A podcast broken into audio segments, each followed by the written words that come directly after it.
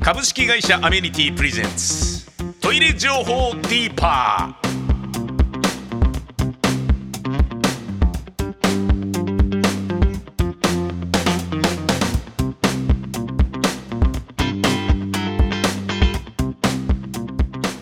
トイレ情報ディーパー宮川勝です。そして信高社長です、はい、株式会社アメニティの大和信孝です。そしてアメニティの照井さんです株式会社アメニティの照井です。よろしくお願いしますよろしくお願いします。す。えー、照井さん最近は競馬では勝ってますか？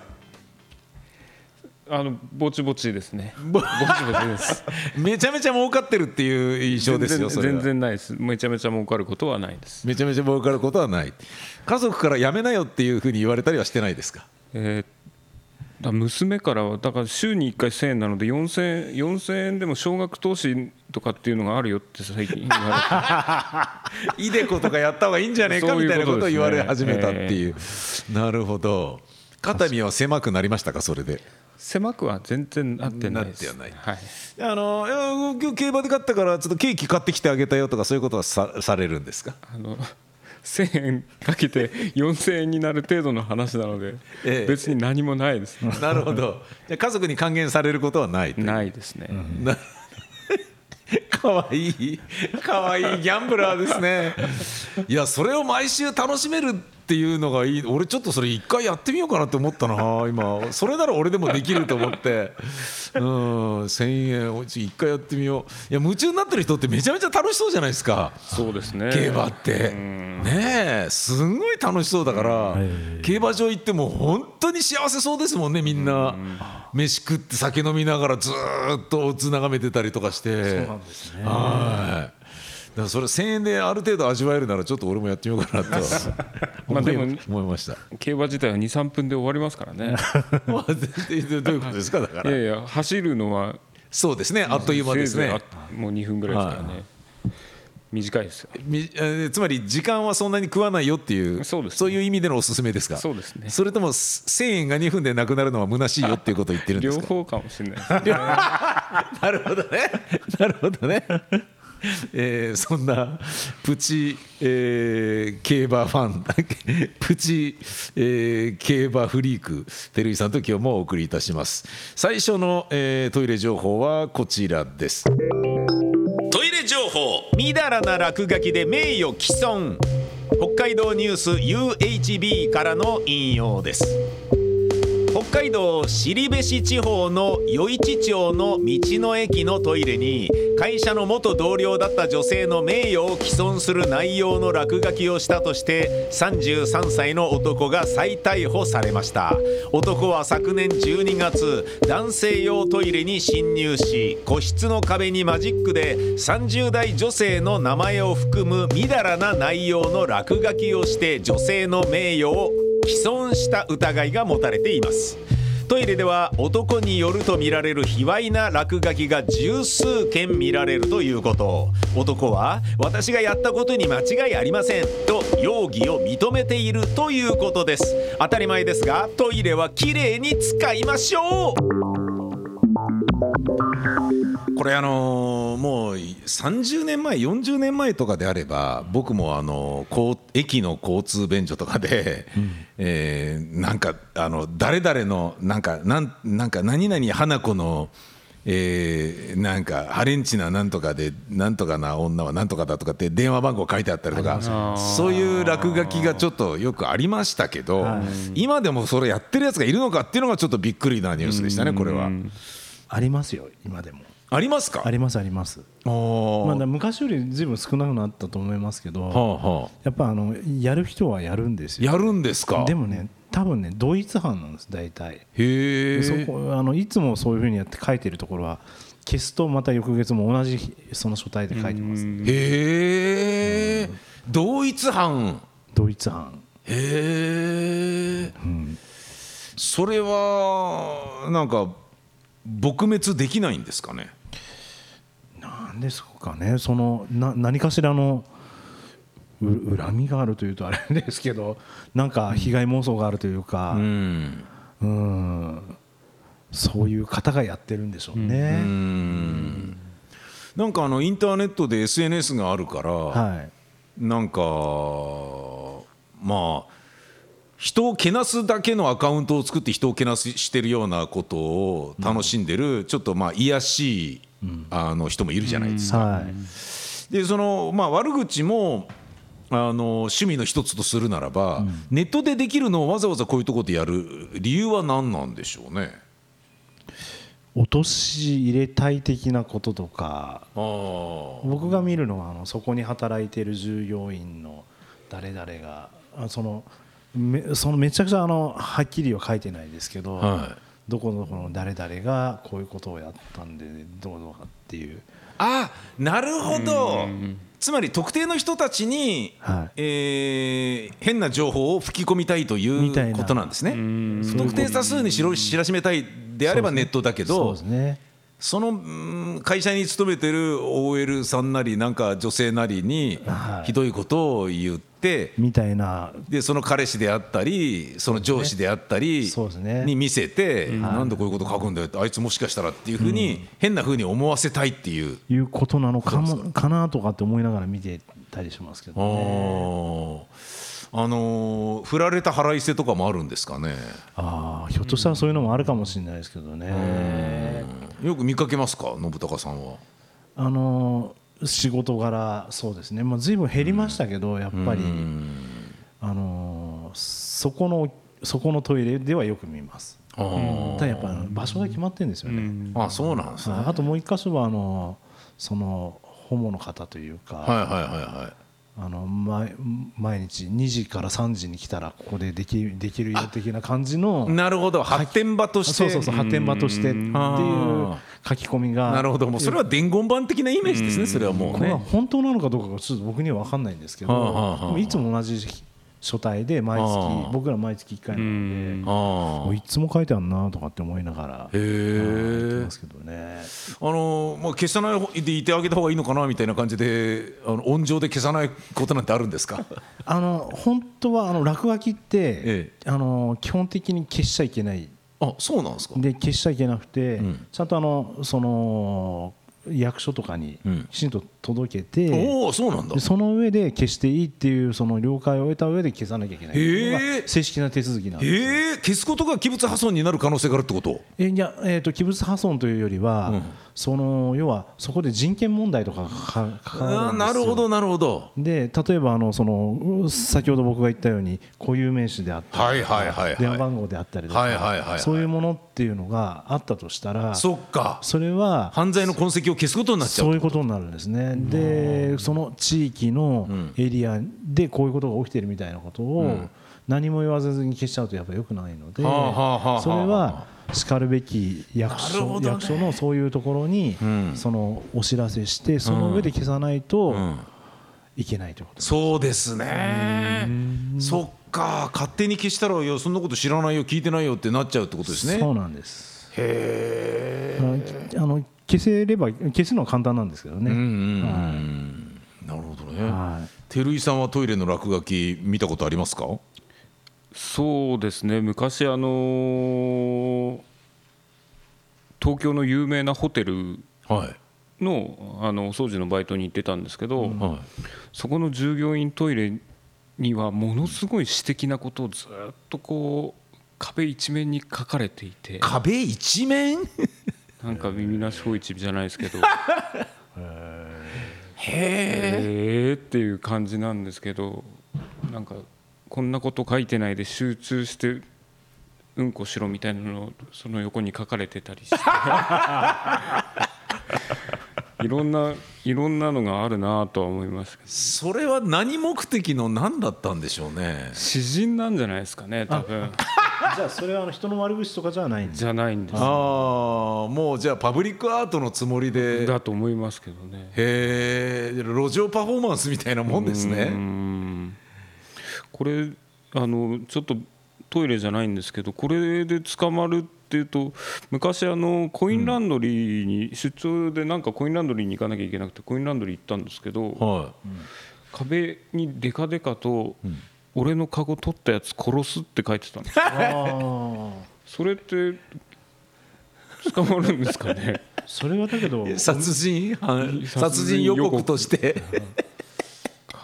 かご取っちゃダメなんです。いやとはいえやっぱりあのお店の人からしたら 汚されてるわけだし、まあそうですね、うん捕まるでしょ、何何を書いてたん？やっぱり誰人の名前が書いてると特定できるからやっぱ捕まるんですかね？こうやって。そうね、うん。まあ名前書いてあったら特定しやすいけどね。どこまで本当か分かんないけど、うん。でもやっぱあの人のもの自分のものにさ落書きするのは別にいいと思うけど、うん。人様のものに落書きするのは何にしても間違えてるよね。まあそうですね。有名な落書きする人いますけどね。ああそんな人いる？ああだからバンクシー。はい、バンクシーとかってことですよね。あれはあれはありなんですよね。ね。うん、だから全然なしなんじゃないですか。なななしだからこそやってるっていうことだと思うんですけど、うん、あの便所の落書きで僕が思うのは、はいえー、とインターネットってもそもそも便所の落書きって言われてたじゃないですか。はいはいはいそうなんだ。はなんかネット上に書くことってのは、はい。要は便所の落書きみたいなものだと、でも不特定はい。にまあまあ多数に向けて自分の名を伏せて書くこともできるし、でまあ SNS があり掲示板がありっていう感じ、そのイメージが僕どうしても抜ききらないまま今に来ているので、はい。はいなんかインターネットになんだろうないい加減な感じで書くっていう習慣がついてるんですよね、なんか書き込みに関しても、なんか真面目にちゃんとした作品をそこに書くっていうようなのが、なんかまあネット小説でもそれがそのままベストセラーになったりするけど、なんかインターネットに書くことに、なんか一生懸命になるべきものじゃないっていうイメージが自分の中でまだインターネットに対してあって、はい。それがなんかね良くないなと思って早く改めなきゃなと思ってるんですよね。ネットが便所の落書きって言われてた意味なんか感じってなんとなくわかります？あなんとなくわかりますね。まあただ逆に言うと TCP/IP とかはいはいはいはい。もろもろかあのそうなんですよね。バレちゃうんですよ、ばバレますよね。はいはい。よく IP アドレスで。考えたら全部紐解いていったら全部わかりますよね。そうなんですよね。そうなんですよねとあの匿名性はないですよね。そうなんですよね。全くないんですよね。全くないですよね。は便所の落書きの方が匿名性ありますね。いそうですよね、はい。あそういうことで言えばそうですよね。ごめんなさいね。このそんな話じゃないのかもしれないですけど。いえいえ。匿名性ないよなとかって思いながら。確かにそうなんですよね、はい。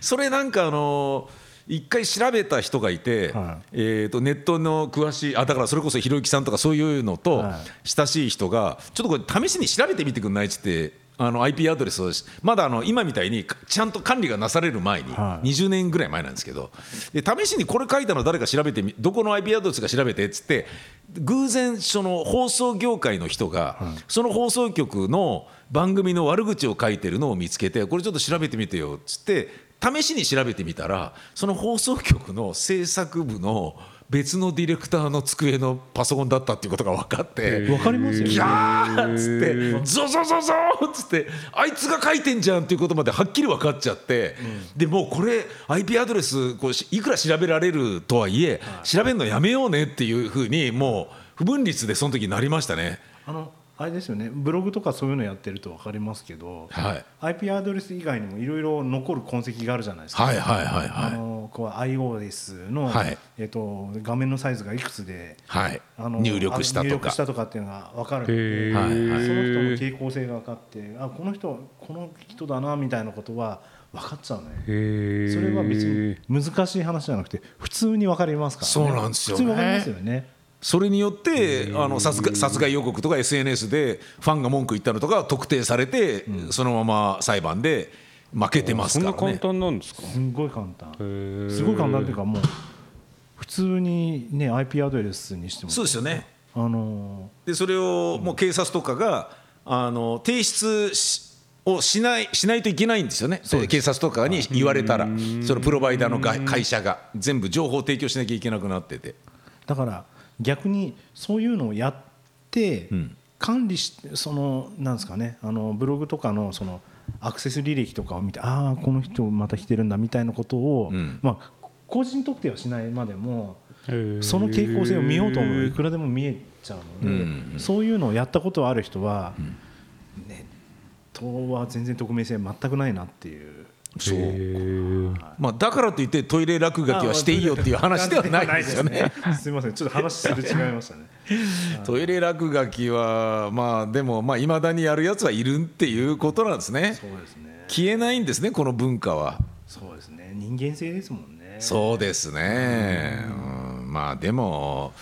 まあ良くないからやめた方がいいよっていうのは改めて言うまでもないけどそうですね、えーそういう話ですね、はい、続いてこちらです。トイレ情報。レトロブームでもボットン便所は復活しなくていいとはっきりしました、サブスクで音楽は気軽に楽しめる時代だからこそ逆にレコードを聴くという儀式めいた作業が若者の間で見直されています。同様にカセットデッキや白黒テレビを求める人もいれば火鉢を部屋に置く若い世代も現れた。そんな中これは復活しなくていいと思われるのはやはり汲み取り式のいわゆるボットン便所ですよね。あの方がトイレらしいと田舎を懐かしみあれに変える動きがあるのかをスタッフが調べたところほとんどないどころか各自治体は水洗便所に変えるための資金を融資していました。かなりの額を全国津々浦々でつまりバキュームカーの稼働を減らして最終的には全てを水洗トイレにということでしょう。懐かしいからといってボットン便所にしたいなんて思わないでくださいね。はい。レトロブームでもボットン便所に我が家はしたいんだという人は、えーいないみたいです。まあいないいないでしょうね。これは。いないですかねやっぱり元ね。元に戻ることはないでしょうね。ないですかね。あれが風合いとしていいとか田舎っぽくていいとかそういうことはないですかねもうそれもそうですし、そもそもあれですよね。あのバキュームカー自体がそうですよねないですもんね。そうですよねある一定の傘がないとバキュームカーも稼働できないでしょううし、んそこの一件だけのために来るってこともなかなかね。そうですねバキュームカーがでもくえーポットン便所だったらバキュームカーが来るしかないってことですよねそうですね。そうですそうです。一軒でもボットン便所があったらバキュームカーは動いてるってことですね。動くんじゃないですかね。ただまあエリアが決まってると思うんですけどね。ここはあのその水洗化された、えあの下水道が普及されたエリアだったらもう来ないでしょうし、うんうんここは浄化槽エリアとか、あのそのなんですかね汲み取りエリアみたいなのが決まってると思うんですけど、うんでもどうなんですかね？あのそのボットン便所から下水につなぐかつながないかは個人の判断じゃないですか結局は。いはいはいだからうちはやんないよってここのままだよって言まあまあう確かにとね、確かにね。多分1台ぐらいそのバキュームカーは残すんですかね？横浜市のあの資源循環局も持ってるんですよねちゃんとバキュームカーを。まあ、あるのはあると思うよね。あただ動いてるの見たことないけどね。いやうあも動いてます動いてます。あ動いてるの、ええ。あだから民間とあと公共でもちゃんとバキュームカーを動かしてるんだなっていうのは。あ近くの家で動いてるのが見たことないけどね。どう横浜と神奈川県まあ神奈川県だったらあるんでしょうけど横浜でボットン便所って残ってるんですかね。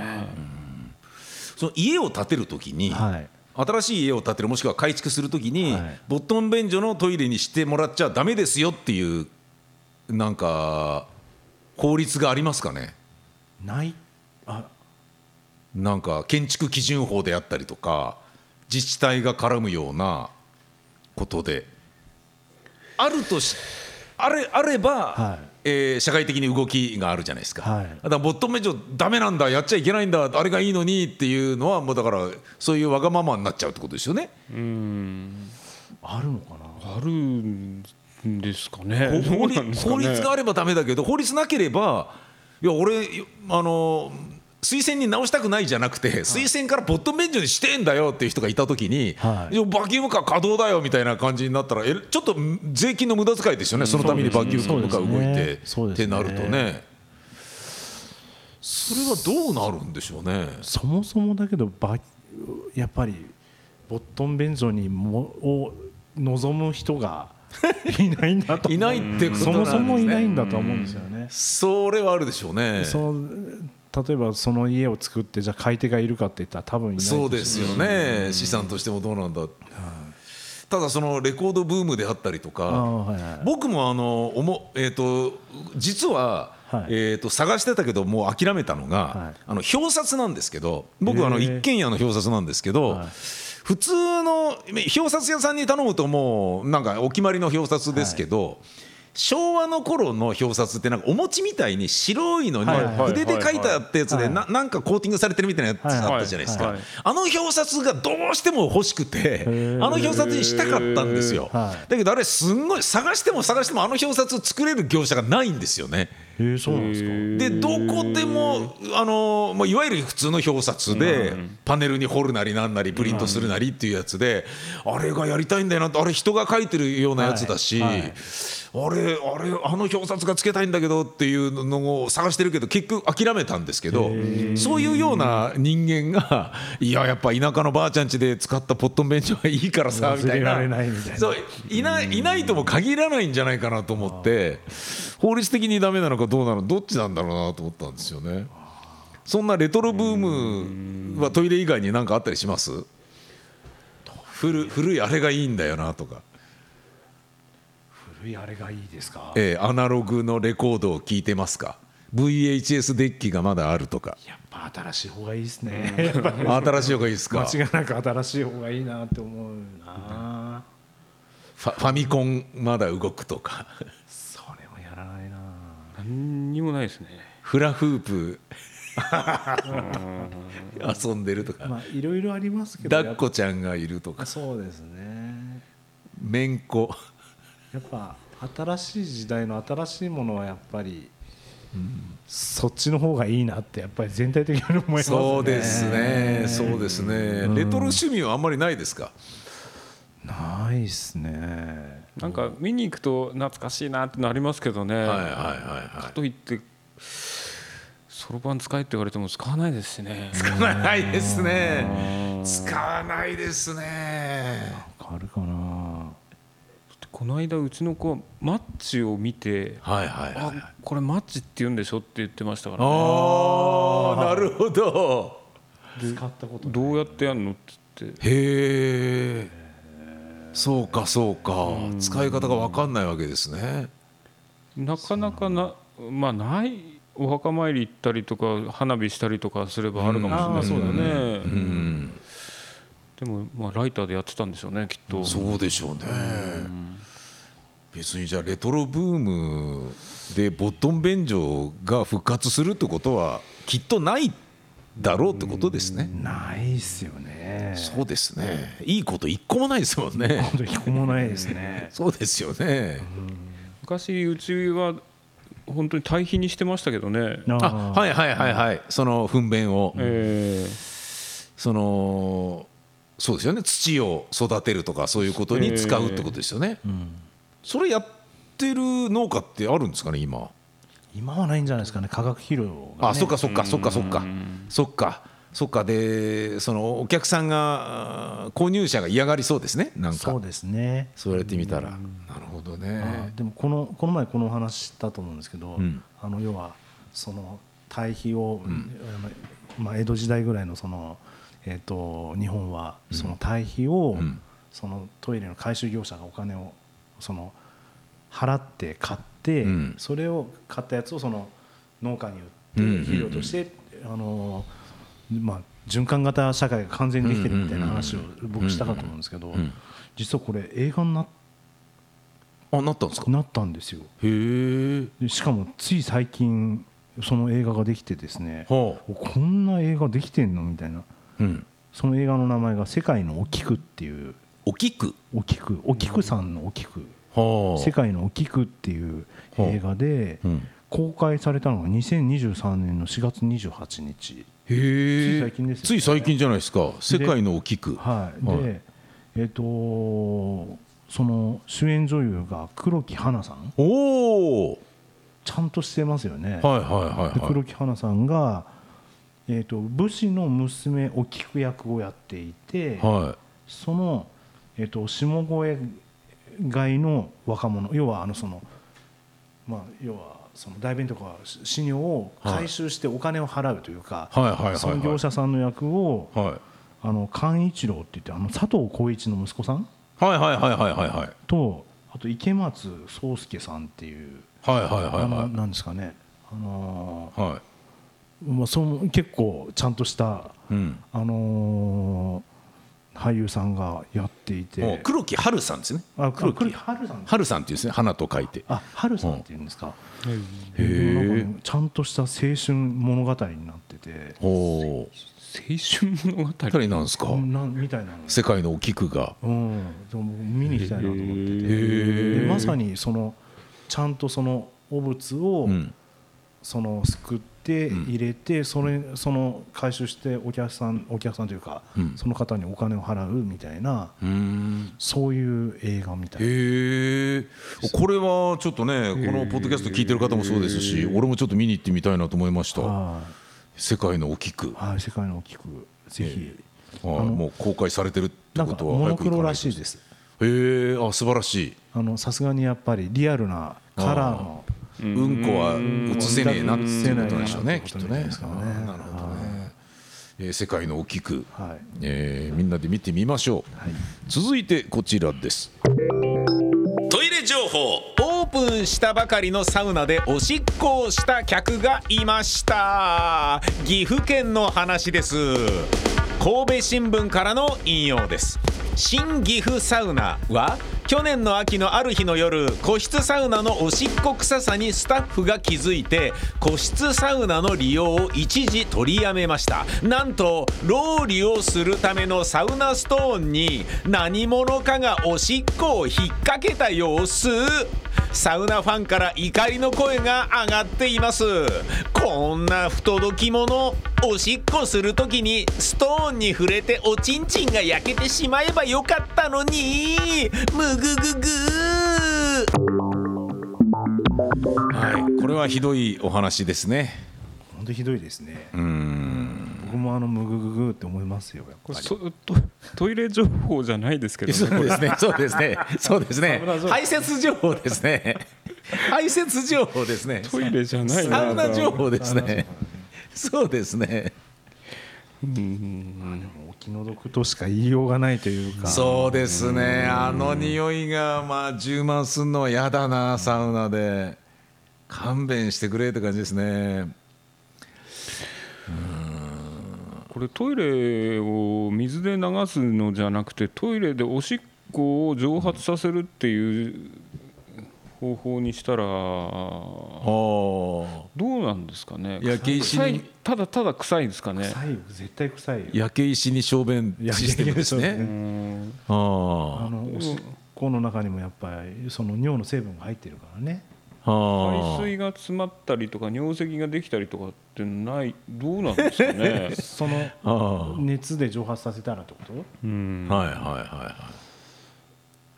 あでもやっぱ物質はあるからねその中に、はあ、少なくとも尿素とかはあるからね、はあはあ、水とあでも水95%の尿素2%あそうなんですね。ぐらいの感じですね。あとその他塩分であったりはあ、いろんなものが入ってますけど、はあはあ、チーって音がしてこううわ蒸発してる。蒸発して嫌な感じの空気感になると思いますよ、なるほどね。そりゃそうですね。そうだからそうやったらどうなんのかなって思ったやつがこれやったんでしょうねきっとね。そうですね。でえらいことになったんでしょうねきっと。やっぱりやるもんじゃなかったなってこれやったやつも絶対思ってるんだろうなっていうそういうお話ですかこれは。これは捕まったとかそういうこと？いや見つけられなかった見つけられなかった。はい。なんか被害届出してとかそんな感じだったと思いますね。誰でも入れる。個室サウナなんだけど、うん、あの誰でも入れる形だったので誰がっていう特定まではできなかったんね。あの公衆浴場のお手洗いってまあ確かに僕銭湯とかで、はい、えー、なんかオールヌードでおしっこするときになんかちょっと恥ずかしいような気がするし、ね、やり方がちょっと難しいというかね。ズボンもチャックもベルトもないっていう中で。だだけど一応おちんちんは掴んだ方がいいのかみたいな。これ手放しでもできんじゃねみたいな。あれの正しいやり方がちょっとわからない。はわからないですね。お風呂でのトイレっていうちょっと不安になりますよね、うん、そうなんですよ。そうなんですよ。オールヌードでこう台に台をかます時とかのあの絵も言われぬなんか落ち着きない落ち着かない感じっていうのはちょっとありますよね。うんまあサウナはちょっとこういうふうに使っちゃだめですっていうことですね。そうですね。うん。サウナは好きですか？行きますか？皆さんは。僕意外と大好きですね。ああ、サウナいいですよね。いいですね、本当に。照井さんはいかがですか？いや私はあの整うっていう感じが、うん、どうなのかなと思ってやってみたんですけど、わかんないですね。ああ。何分やりました？どうですかね。いやそこまで入ってないですけ5分ぐらい入って、その後その水風呂に、はい、20秒か30秒入って、えー、天使のローブですよね。天使のあ天使のローブ。って何ですかそれ？あ要はあの水風呂に入って、はい。しばらく経ってると、はい、この寒くなくなる時間。がその時整う。っていうあそうなんですか？僕はあのそうだと思って天使のローブをまとった瞬間。へえって言うんですかそれが？あの僕の中ではそういう感じのあいやあれサウナサウナの好きな人は天使のローブって言ってた、ね、言ってるんですか？言ってんじゃないかな多分。へえ、うん、その水風呂入った時のあの気持ちよさは感じなかったですか？あれってサウナに一回入る必要あるんですかね？あるよある。あだ入らないと冷たいだけじゃないですかだってただ入ってもその、なんでしょう冷たくなくなる時が来るじゃないですか。まあまあそうですね そうですね。だからなんかそれがえ得られないのでなかなか気持ちよさがわからないのかなと。入って2分ぐらいは待たないとダメなんだよね多分ね。水にですか？水に。そうするとなんかこのなんですかねあの毛っていうか産毛と産毛の周辺になんか。薄い水の膜みたいなお湯の膜というか、はあ、そんなのがその形成されたような感覚になるんですよ、ね、はあはあ、それを僕はあの天使のローブだと思ってるんですけど確かにお寒くなくなったっていうふうになりますよね、うん、ありますよね、で僕そのままずっといて、はい、で居すぎちゃってやべえっつってあのー、そうですよね、はい、こんなに中が入っちゃいけないんだ水風呂はっつって、はい、10分ぐらい行っちゃった時ありますもん。それでもう一回また入って、はいはいはいはい、もう一回何回か繰り返すってやつ、はいはい、23ターンやるやりますよね、はい、あれ本当に気持ちいい、ね、気持ちいいですよね。気持ちいいですよサウナ。はじゃあまたちょっとやってみます。よ、ね、やってみてください、えーはい、そうですよ。1000円の競馬をそんなに 繰り返しお楽しみできてるわけですから。はい。じゃあそんなことで言うと照井さんは、えー、サウナに挑戦してみるということと僕は「世界のお菊」という映画を見てみようっていう、はい、そういうことですかね。はい、どうもありがとうございました。ありがとうございました。